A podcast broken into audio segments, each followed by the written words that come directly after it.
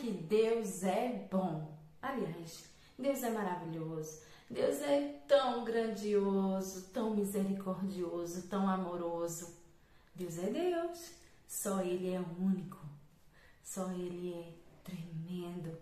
Espero que você desfrute cada dia das porções de bênçãos que o Senhor derrama sobre sua vida. Ah, mas minha vida, meu Deus, você não sabe dos meus problemas. Não sei. Sei dos meus e todo mundo tem problema.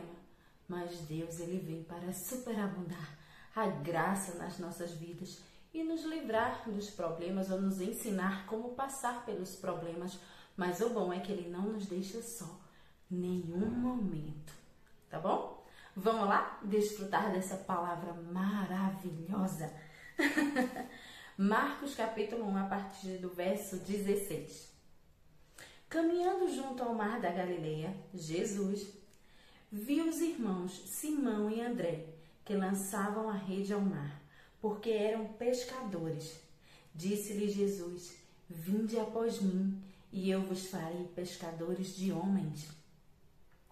Então eles deixaram imediatamente as redes e o seguiram. Pouco mais adiante, viu Tiago, filho de Zebedeu, e João, seu irmão, que estavam no barco consertando as redes, e logo os chamou. Deixando eles no barco a seu pai Zebedeu com os empregados, seguiram após Jesus. Gente, eu acho extraordinário nessa passagem aqui que Jesus ele está começando o ministério dele e ele começa a chamar, chamar esses homens para o seguir, chamar os seus discípulos, aqueles doze homens que iriam viver com ele ali durante um bom tempo, três anos, três anos e meio. E ele estava chamando esses homens. Note que eles estavam trabalhando. Eram homens que estavam trabalhando, eram homens que não estavam olhando a vida pela janela sem ter o que fazer. Não. Pessoas ocupadas. E Jesus está chamando você. Você mesmo que está ocupada, toda tarefada, que não tem tempo para nada. Ah, eu tenho que fazer isso, eu tenho aquilo, eu tenho o que? Eu tenho, né? Então, Jesus está te chamando.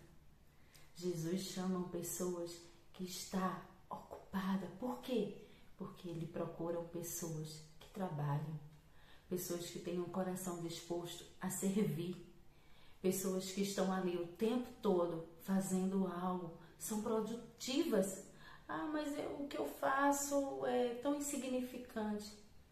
Talvez você olhe com esse olhar de insignificância para o seu trabalho, mas Jesus não vê assim. Não, ver diferente. Na verdade, Deus, ele vê diferente do olhar humano. Então, se Jesus está te chamando, vai. Ele está te chamando agora. Veja que esses homens, os seus discípulos, deixaram imediatamente. Eles não colocaram desculpa para nada. Ah, eu ainda tenho que terminar. Ah, eu estou consertando a rede. Quando eu terminar, a gente vai, tá bom?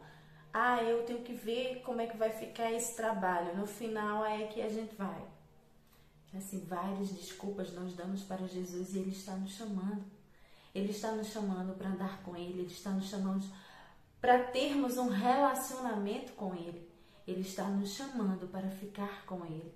Ele está nos chamando simplesmente para ter a nossa presença com Ele.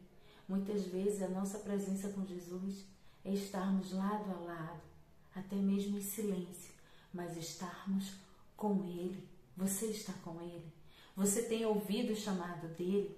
Você tem atendido a esse chamado.